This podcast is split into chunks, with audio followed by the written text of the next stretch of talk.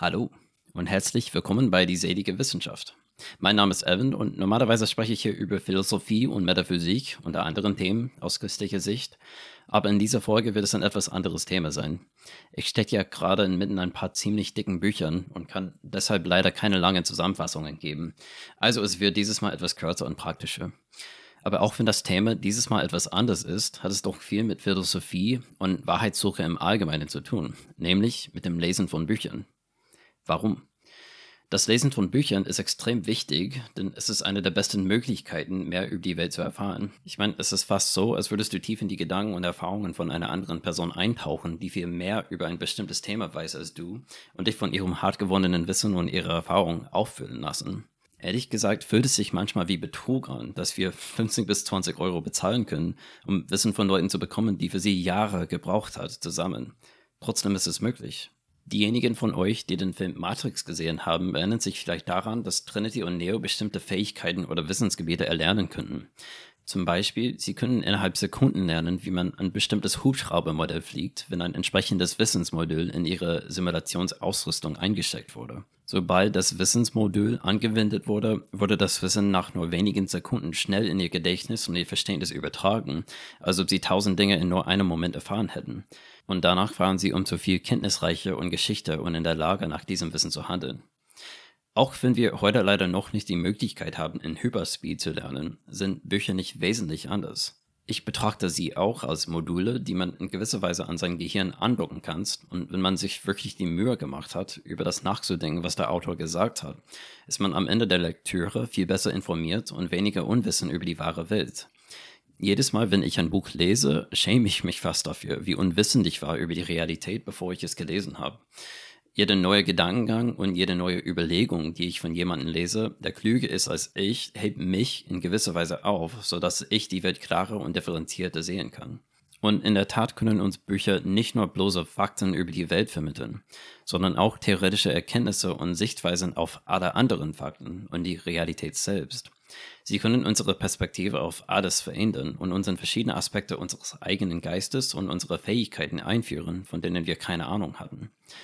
Das Lesen von Büchern hat in meinem Leben dazu geführt, dass ich in einer ganz anderen Welt lebe als sonst. Nicht nur, weil ich neue Fakten kennengelernt habe, sondern auch, weil ich ganz neue Aspekte des Bewusstseins und des existenziellen Lebens kennengelernt habe, sowie neue Denkweisen über die Natur der Realität. Das wirft natürlich das Problem auf, das mich ständig beschäftigt. Ich habe ja bereits erwähnt, dass ich mit jedem Buch weitaus aufgeklärter und weniger unwissend werde. Bis zu dem Punkt, an dem ich mich fast für das schäme, was ich vorher war.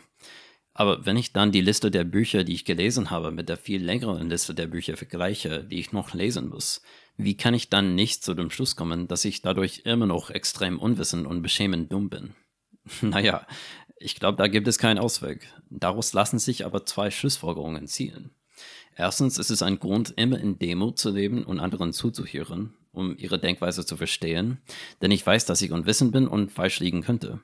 Zweitens ist es aber auch extrem spannend, weil es bedeutet, dass es in der Welt noch so viele Dinge zu lernen gibt.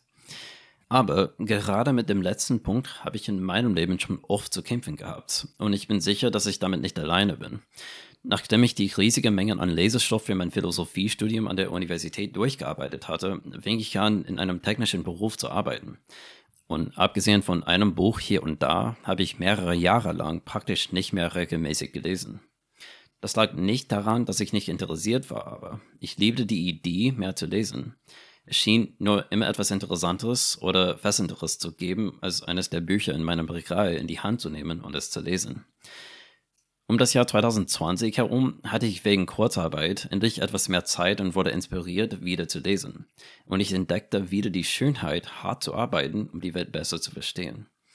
Seitdem habe ich ein paar einfache Gewohnheiten entwickelt, die mir helfen, mich immer wieder durch Bücher zu kämpfen, egal ob sie leicht oder schwer sind, um meinen Geist weiter für neue und tiefere Ideen und Denkweisen zu öffnen. Bevor ich aber auf diese Gewohnheiten eingehe, ist es wichtig zu erwähnen, dass es ein grundlegendes Prinzip hier gibt, das für alle Bereiche des Wachstums im Leben gilt. Nämlich, Wachstum geschieht in der allermeisten Fällen nur durch harte Arbeit und herausfordernde Erfahrungen. Schon die Wortstruktur des Wortes Herausforderung impliziert, dass es dich außerhalb deines Selbst bringt, um deinen Charakter zu erweitern. Es ist oft schwierig, über sich selbst hinauszuwachsen, weil es außerhalb deiner Komfortzone liegt. Aber wie du wahrscheinlich schon gehört hast, ist genau das der Punkt, an dem Wachstum stattfindet. Ob es nun darum geht, Muskeln aufzubauen oder Wissen und Weisheit zu erlangen, es wird nie geschehen, wenn du nicht bereit bist, dafür Komfort und Bequemlichkeit zu opfern. Deshalb erhebt das, was ich euch heute mitteile, nicht den Anspruch, eine quick and easy Anleitung zu sein, um mehr zu lesen, die keine Anstrengung oder Disziplin erfordert. Denn es führt kein Weg an der Herausforderung vorbei, Ideen in deinen Kopf zu bekommen und wirklich über sie nachzudenken. Alles, was dir eine Umgehung dieser Herausforderung verspricht, ist es nicht wert, denn das ultimative Ziel des Verstehens wird damit nicht erreicht. Und wie du vielleicht weißt, sind die größten Freuden im menschlichen Leben die hart erkämpften. So, ich glaube aber auch nicht, dass diejenigen, denen es schwerfällt, viel zu lesen, immer nicht bereit sind, sich anzustrengen. Ich glaube, für viele Menschen ist das Problem einfach, dass die Aussicht darauf überwältigend ist. Was in aller Welt soll ich lesen? Es gibt so überwältigend viele Bücher zu lesen. Wie kann ich motiviert bleiben, besonders in den schwierigen Abschnitten? Was soll ich überhaupt mit diesem Wissen anfangen? Und so weiter und so fort. Wenn du aber erst einmal ein paar kleine Hilfsmittel gefunden hast, mit denen du im Laufe der Zeit große Ziele erreichen kannst, scheint das, was vorher so überwältigend schien, plötzlich völlig erreichbar zu sein. In dem Zusammenhang möchte ich einige Dinge nennen, die ich persönlich gelernt habe und die mir bei der Entwicklung dieser Gewohnheiten sehr geholfen haben. Wenn es um das Lesen geht, ist die Motivation das Wichtigste, das man aufrechterhalten muss, um erfolgreich zu sein. Ohne Motivation zum Lesen wirst du einfach nicht lesen. Das ist so ähnlich wie beim Autofahren. Ich kann dir alle möglichen Tipps geben, wie du so fahren kannst, dass du weiterkommst, bevor du wieder tanken musst. Aber wenn du keinen Sprit hast, kommst du nirgendwo hin.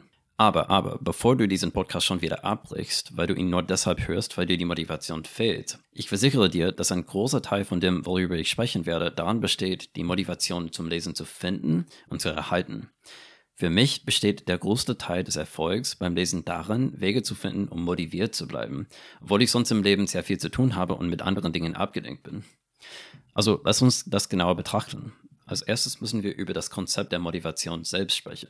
Nun, oberflächlich betrachtet verstehen viele von uns unter Motivation den aktiven Wunsch, etwas zu tun. Wenn ich zum Beispiel motiviert bin, ein Fahrrad zu fahren, dann habe ich den direkten Wunsch, eben Fahrrad zu fahren.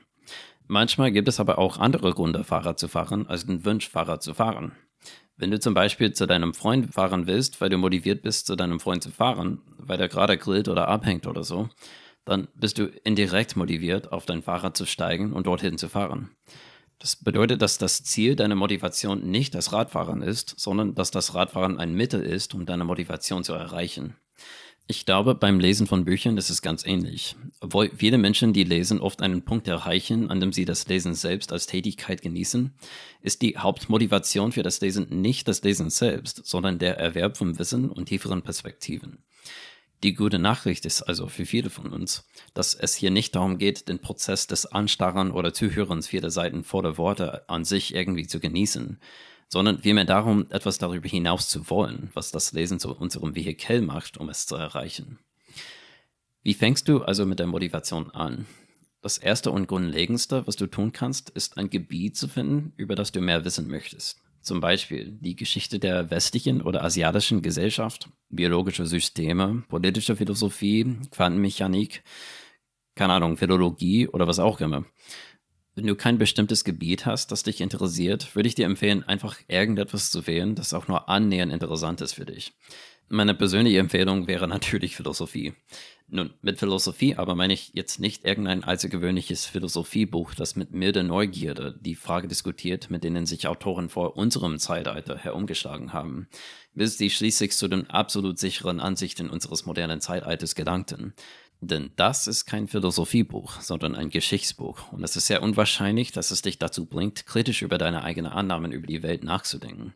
Ein gutes Philosophiebuch ist eines, das die wirklich letzten Fragen über das menschliche Leben als real, dringlich und für jeden Menschen relevant darstellt und die Denke der Vergangenheit nützt, um das Nachdenken über diese Fragen zu fördern. Das Wunderbare an dem Wunsch nach Wissen ist, dass er einfach dadurch entfacht werden kann, dass man sich einfach mit den Fragen und Antworten einer bestimmten Disziplin auseinandersetzt. Du magst dich überhaupt nicht für Theologie interessieren, aber wenn du anfängst, ein Buch darüber zu lesen und es ernst nimmt, könnte es die Richtung deines Lebens doch vollkommen verändern und auf den Weg bringen, eine Zoologe zu werden. Es ist bekannt, dass unser Verstand eine Liebe für ein Thema entwickelt, wenn wir darüber nachdenken und es erleben. Nun, der wichtigste Punkt ist, dass es ein Thema geben muss, das dich irgendwie interessiert oder für das du dich interessieren willst, damit du mehr Wissen über dieses Thema in deinem Kopf bekommst. Das ist der Startpunkt. Der nächste Schritt besteht darin, ein oder mehrere Bücher aus dem Bereich, der dich interessiert, für das Lesen auszuwählen, um dein Wissen zu erweitern. Ich interessiere mich zum Beispiel vor allem für Philosophie und Theologie. Da ich mein Wissen über die scholastische Philosophie und die Wechselwirkung zwischen christlicher Theologie und wissenschaftlichen Theorien erweitern möchte, stehen auf meiner Leseliste im Moment mehrere Bücher, die sich aus verschiedenen Blickwinkeln mit den theologischen und philosophischen Herausforderungen befassen, den christlichen Glauben mit der Evolutionstheorie zu vereinbaren. Auf derselben Liste stehen aber noch zwei weitere Bücher, die mir helfen sollen, die thomistische Sichtweise von grundlegender Materie, Sein, Kausalität und Gott besser zu verstehen. Ich bin ja persönlich motiviert, diese Bücher zu lesen, weil ich glaube, dass sie mir dabei helfen werden, besser informiert und weniger unwissend zu sein, wenn ich mir meine eigenen Ansichten über diese Bereiche bilde weil ich glaube, dass sie sich gegenseitig informieren werden. So ist zum Beispiel eine gängige thomistische Sichtweise, dass Gott die physische Welt mit einer realen Struktur und Ausrichtung auf bestimmte Ziele geschaffen hat, dass seine Absicht und seine Wille also bereits in die Schöpfung eingebaut sind und es daher keine oder sehr wenig korrigierende Wunder bedarf, um ihren Lauf zu korrigieren. Solche Ideen sind natürlich für die Diskussion über die Evolutionstheorie und das Christentum von großer Bedeutung. Im Grunde genommen ist es hilfreich, einen Leseplan zu erstellen, der Bücher enthält, die sich gegenseitig erleuchten.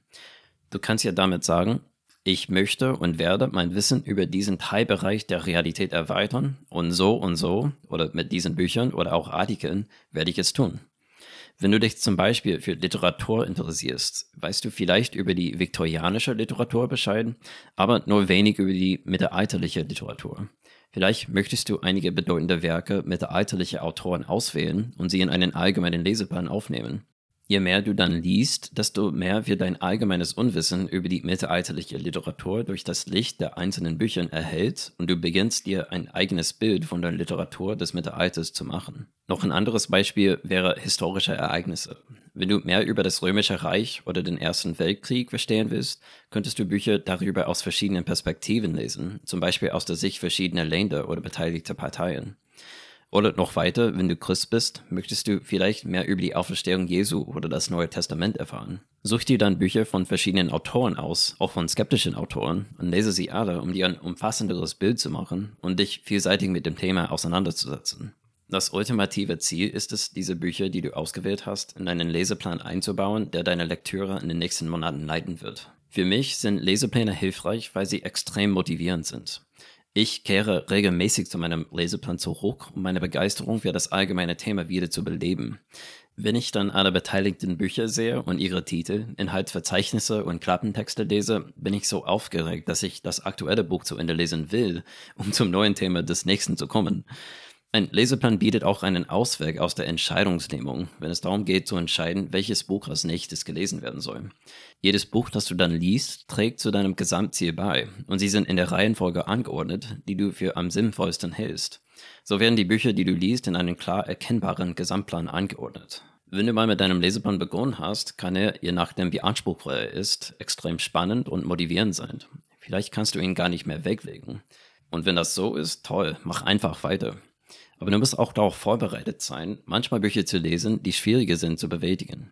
In der Tat hat fast jedes Buch solche Abschnitte. Genau in diesen Momenten, in denen die Anstrengung, das Buch zu lesen, am größten ist, ist es wichtig, Motivation und Disziplin zu bewahren. Lass uns also einige Tipps für den Umgang mit diesen Situationen besprechen. Fangen wir mit dem schwierigen Teil an. Disziplin. Disziplin ist der Motor, der dich antreibt, wenn deine Motivation am geringsten ist. Am Anfang kann es etwas schwierig sein zu kultivieren, aber sobald du dir Gewohnheiten gebaut hast, was in der Regel etwa 28 Tage dauert, in denen du immer wieder das Gleiche tust, werden sie zu unumstößlichen Ritualen deines Alltags. Aber Disziplin muss nicht miserabel und unerreichbar sein. Wenn du die Dinge in überschaubare Teile zerlegst, kannst du eine Vielzahl schwieriger Aufgaben bewältigen. Ich glaube, eines der mächtigsten Werkzeuge, die ich beim Lesen und bei isolierter Arbeit überhaupt gefunden habe, ist ein einfacher Küchentimer auf 25 Minuten eingestellt. In unserer technologiegetriebenen Welt voller überkomplexe Lösungen für einfache Probleme mag das lächerlich erscheinen, aber überraschenderweise ist es extrem hilfreich. Er löst nämlich zwei Probleme. Erstens, wenn wir eine große Aufgabe vor uns haben, die wir erledigen wollen, zögern wir oft, weil sie einfach so überwältigend ist. Sie schwebt über uns wie eine dunkle Wolke. Die Anstrengung, die dafür nötig ist, ist überwältigend groß, oder scheint so zumindest. Sie ist unklar und wird ja von uns deshalb lieber ignoriert zugunsten von leichteren Dingen. Zweitens, als Bürger der westlichen Welt im 21. Jahrhundert sind wir im Allgemeinen extrem abgelenkt. Wir haben die Qual der Wahl. Eines von Tausenden von Videospielen spielen, mit Freunden abhängen, in ein Restaurant gehen, Artikel lesen, gedankenlos auf diese oder jene Sozialmedien-Webseite scrollen oder so weiter. Mittlerweile haben psychologische Studien eindeutig bewiesen, dass der Überfluss an Wahlmöglichkeiten zu Angst, Entscheidungsunfähigkeit und Untätigkeit führt. Vor diesem Hintergrund ist es nicht verwunderlich, dass es fast immer sehr hilfreich ist, sich nur für eine Sache zu entscheiden und alles andere auszuschließen. So können wir unsere Aufgabe mit einem klaren Verstand und ungeteilter Aufmerksamkeit betrachten. Etwas, das mit etwas Disziplin erstaunlich viel Spaß machen kann. Unser Verstand ist eigentlich nicht für die vielen Ablenkungen und Möglichkeiten geschaffen, die uns im Laufe des Tages zur Verfügung stehen. Die bewusste Beschränkung auf nur eine Sache ist seltsam befreiend. Also, wenn du dir einen 25 Minuten Timer setzt und dich verpflichtest, innerhalb dieses Zeitraums zu lesen und nichts anderes, versprichst du dir selbst, dass die Anstrengung, die du aufbringen musst, nicht eine riesige, unbestimmte Menge ist, die kein klares Ende hat. Du weißt, dass du nach 25 Minuten fertig bist. Wenn du dir vornimmst, in diesen 25 Minuten nur zu lesen, kannst du klarer darüber nachdenken, was du tust, ohne dich ablenken zu lassen. Der nächste Teil dieser Disziplin besteht darin, sich zu verpflichten, ein oder zwei oder sogar mehr, wenn du willst, 25 Minuten Blöcke pro Tag zu lesen. Wenn du dich einmal dazu verpflichtet hast, 25 Minuten zu lesen, wird das zu einer wirklich überschaubaren, beständigen Verpflichtung über die ganze Woche hinweg. Und du wirst wahrscheinlich feststellen, dass die Disziplin des konzentrierten Lesens eine Freude entwickelt, die dich am nächsten Tag wieder dazu bringt, weiterzumachen. Und falls du einen 25-Minuten-Block an einem Tag verpasst, versuch einfach, ihn am nächsten Tag nachzuholen. Indem du dich auf einzelne Leseblöcke konzentrierst, kannst du auch die Willenskraft entwickeln, die schwierige Abschnitte deiner Lektüre durchzustehen. Denn du weißt, dass du, egal wie schwer das Buch ist, nur 25 Minuten damit verbringen musst, bis du aufhören und etwas anderes machen kannst, das dir mehr Spaß macht. Ich verspreche dir, dass es funktioniert. Probier es einfach mal aus. Eine weitere kleine Disziplin, die sich für mich als hilfreich erwiesen hat, ist, meine Bücher immer mitzunehmen, wohin ich gehe. Es gibt viele Gelegenheiten in unserem Leben, in denen wir nichts zu tun haben. Und normalerweise greifen wir dann zu unserem Smartphones und vergeuden unsere Zeit mit, weiß ich nicht, sozialen Medien oder ähnlichem. Wenn du aber dir stattdessen Zeit zum Lesen nimmst, wird es dir auch helfen, deine Leseziele zu erreichen, wenn du deine Freizeit vorrangig zum Lesen von Büchern nutzt, anstatt sie mit sozialen Medien zu verschwinden. Generell ist es sehr hilfreich, wenn du dich fragst, in welchen Bereichen deines Lebens du wirklich Zeit für Dinge verschwendest, die dir nicht gut tun. Wenn du dann versuchst, diese Aktivitäten durch Lesen und Lernen zu ersetzen, wird dir das noch mehr helfen, deine Ziele zu erreichen. Okay, bis jetzt haben wir einige Methoden besprochen, wie du Disziplin kultivieren kannst. Nun, ohne Disziplin wirst du es nie schaffen, eine anspruchsvolle Leseliste durchzuarbeiten. Aber die Disziplin selbst hängt von der Motivation ab, auch wenn sie sich mehr auf unsere Verstand als unsere Verlangen stützt. Schließlich muss das Befolgen einer Lesedisziplin einen eigenen Grund haben, sonst ist es Lesen um seiner selbst willen, was, wie wir bereits festgestellt haben, nicht der Sinn des Lesens ist. Also Motivation lässt sich am besten so verstehen, dass wir immer den Grund und die ultimative Vision für das, was wir mit dem Lesen erreichen wollen, vor Augen haben. Warum war es für uns überhaupt wichtig? Was ist das Gute, das wir anstreben? Diese ursprüngliche Vision nicht aus den Augen zu verlieren, ist der größte Teil des Kampfes. Es ist ja manchmal seltsam, wie viel Motivation fast mit klarer Sicht gleichgesetzt werden kann. Hier sind also einige Tipps, um Motivation zu kultivieren. Erstens, ich würde empfehlen, Gemeinschaft zu finden. Sei es eine Gemeinschaft rund um das Lesen von Büchern wie ein Buchclub Discord-Kanal oder ein YouTube-Kanal, der dich motiviert, diese Themen weiterzufolgen oder ein Freund, der sich für ähnliche Themen interessiert. Du kannst auch Leuten auf Goodreads folgen. In meinem Fall ist das die stärkste Methode, um motiviert zu bleiben. Es gibt wirklich nichts Besseres, als zu hören, wie andere Leute über ein bestimmtes Thema schwärmen, um dein eigenes Interesse daran zu wecken und zu fördern. Die allgemeine Idee ist, eine ständige Quelle der Ermutigung zu schaffen und sogar eine Lernkultur in deinem Leben zu fördern, der dich aktiv zum Lesen ermutigt. Ich höre zum Beispiel verschiedene Philosophie-Podcasts. Ich habe Gruppen an Freunde, mit denen ich über Philosophie und philosophische Fragen diskutiere und ich sehe mir regelmäßig Philosophie-YouTube-Videos an. Außerdem folge ich Leute, die ich respektiere und von denen ich mich inspirieren lasse auf Goodreads. Wenn du dich regelmäßig, daher alle paar Tage, bei diesen Gemeinschaften meldest, kannst du das Feuer in deinem Herzen für diese Themen am Leben erhalten, damit es nicht durch die Abnutzung im Alltag erlischt. Es ist mir schon mehrmals passiert, dass ich nach einem langen Tag einfach voll müde bin und lieber Minecraft spielen oder was anderes machen, um meine Zeit zu verschwinden. Dann fange ich wieder an, einen Philosophie-Podcast zu hören, in dem Themen besprochen werden, die mich extrem interessieren.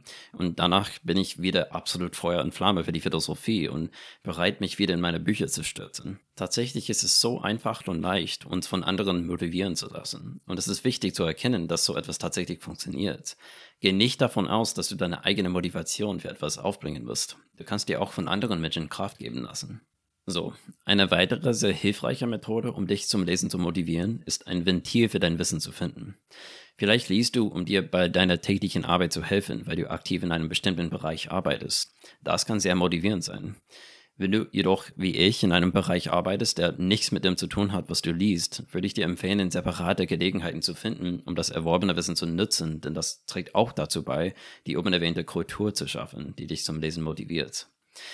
Es gibt verschiedene Möglichkeiten, dies zu tun. Du könntest einen Blog oder einen Podcast oder sogar einen YouTube-Kanal gründen, um neue Ideen zusammenzufassen.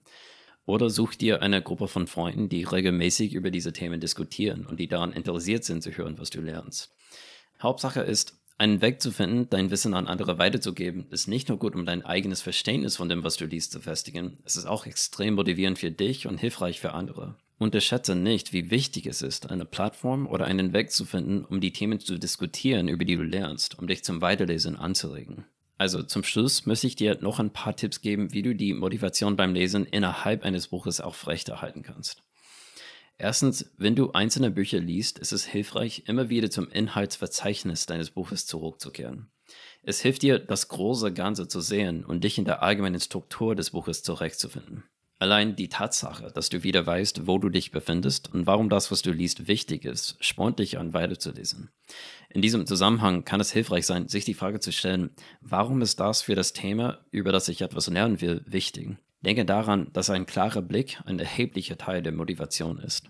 Manchmal ist es auch motivierend genug, einen Blick auf das Inhaltsverzeichnis zu werfen und zu sehen, dass es nach dem aktuellen Kapitel noch weitere interessante Abschnitte gibt, um das zu schaffen, was du gerade liest.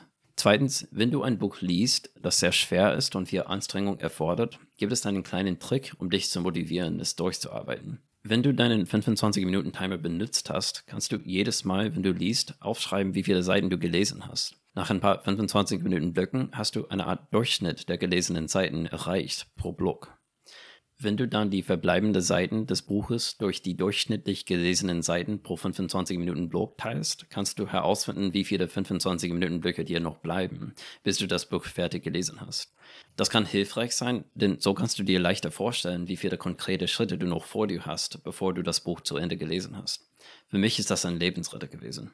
Drittens gibt es einige Bücher, die absolute Motivationskiller sind und die es nicht wert sind, weiterzulesen. Halte dich nicht an den idealistischen Standard, dass du jedes einzelne Buch, das du anfängst, vollständig beenden solltest.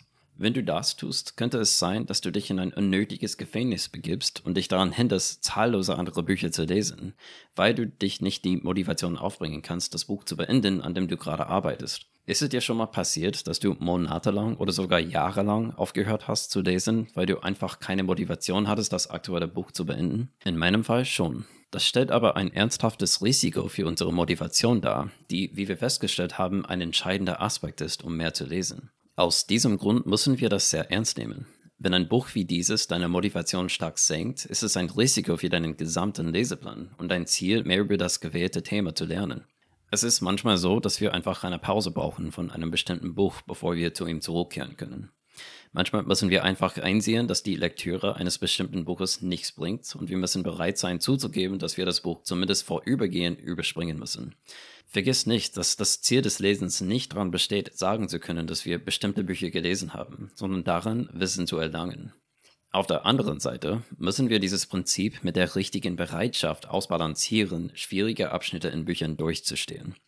Wir wollen weder jahrelang im selben Buch stecken bleiben, noch wollen wir eine Bibliothek voller halbfertiger Bücher haben. Außerdem frag mich bitte nicht nach meiner Audible-Bibliothek. Das Hauptziel ist es, Bücher zu nutzen, um unser Ziel zu unterstützen, Wissen in einem bestimmten Bereich zu erwerben.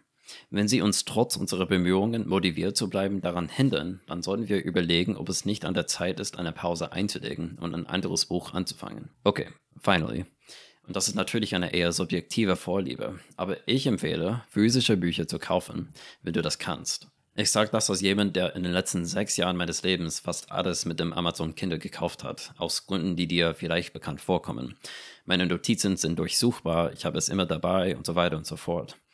Aber nachdem ich in letzter Zeit eine Handvoll physischer Bücher gekauft habe, habe ich wieder eine gewisse Freude daran entdeckt, meinen Fortschritt im Buch konkret zu sehen, in der Hand zu halten und leicht zu verstehen. Ein physisches Buch in der Hand zu haben, macht das Lernen irgendwie greifbarer und spornt einen an, immer weiter zu lesen.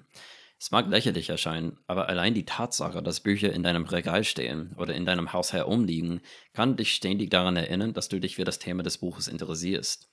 Aber das kannst du glauben oder nicht, das ist nur ein Erfahrungsbericht von mir. Okay, nun fassen wir das alles zusammen. Erstens, finde ein Thema, das dich interessiert und über das du ein paar Bücher lesen möchtest, um dein Wissen zu erweitern. Wenn dich nichts interessiert, würde ich dir Philosophie empfehlen. Zweitens, entwickle einen Lernpfad innerhalb dieses Themas und erstelle einen Leseplan für die Bücher, die du lesen möchtest. Drittens, entwickle gewöhnheitsmäßige Lesedisziplin. Lies in 25 Minuten Blicken, in denen du dir versprichst, auch schließlich dein Buch zu lesen, um ein klares und zielgerichtetes Zeitfenster für deine Lektüre zu entwickeln, auf das du dich verlassen kannst und verpflichte dich, eine bestimmte Anzahl dieser Zeitblöcke pro Tag zu lesen, egal was passiert, um dich durch die schwierigen Abschnitte der Bücher zu bringen. Viertens. Nimm deine Bücher überall hin mit und eliminiere generell verschwendete Zeit in deinem Leben, damit du möglichst viel Zeit zum Lesen und zur Teilnahme an der Gemeinschaft hast, die dich weiter motiviert. Fünftens. Pflege eine Kultur in deinem Leben, die das Lesen und das Interesse an deinem Thema fördert. Tritt Online-Gruppen bei, suche dir Buchclubs, folge Leuten auf Goodreads, diskutiere mit deinen Freunden über das Thema, höre Podcasts oder schau dir YouTube-Videos über das Thema an, um dein Interesse an dem Thema weiter zu fördern. Sechstens. Finde ein motivierendes Ventil für das, was du lernst. Finde Möglichkeiten, das Gelernte anzuwenden oder weiterzugeben. Zum Beispiel, indem du dein Wissen bei der Arbeit anwendest, einen Blog oder einen Podcast oder einen YouTube-Kanal startest oder mit deinen Freunden über diese Themen diskutierst. Siebte. Halte die Motivation aufrecht, während du ein Buch liest. Denke daran, immer wieder zum Inhaltsverzeichnis des Buches zurückzukehren und versuche deine Lektüre in einen Kontext zu setzen, um den Zweck des Buches in Bezug auf dein übergeordnetes Thema zu verstehen. Achtens, wenn nötig, ermittle den Durchschnitt deiner Lesezeit, um herauszufinden, wie viele Lesesitzungen dir noch bleiben, bis du das Buch beendet hast. Und noch ein letzter Hinweis. In diesem Podcast geht es nicht darum, wie man ein Buch am besten liest. Es ist tatsächlich eine hohe Kunst, ein Buch richtig zu lesen. Und das ist ein Bereich, in dem wir uns alle verbessern können. Denn es ist möglich, ein Buch zu lesen und es überhaupt nicht verstanden zu haben, obwohl man denkt, man hat es verstanden. Wenn du mehr darüber hören möchtest, sag mir einfach Bescheid. Das war es also für dieses Mal. Wenn du es noch nicht getan hast, bitte liken, abonnieren, folgen, teilen etc. Ich würde mich sehr darüber freuen. Bis zum nächsten Mal.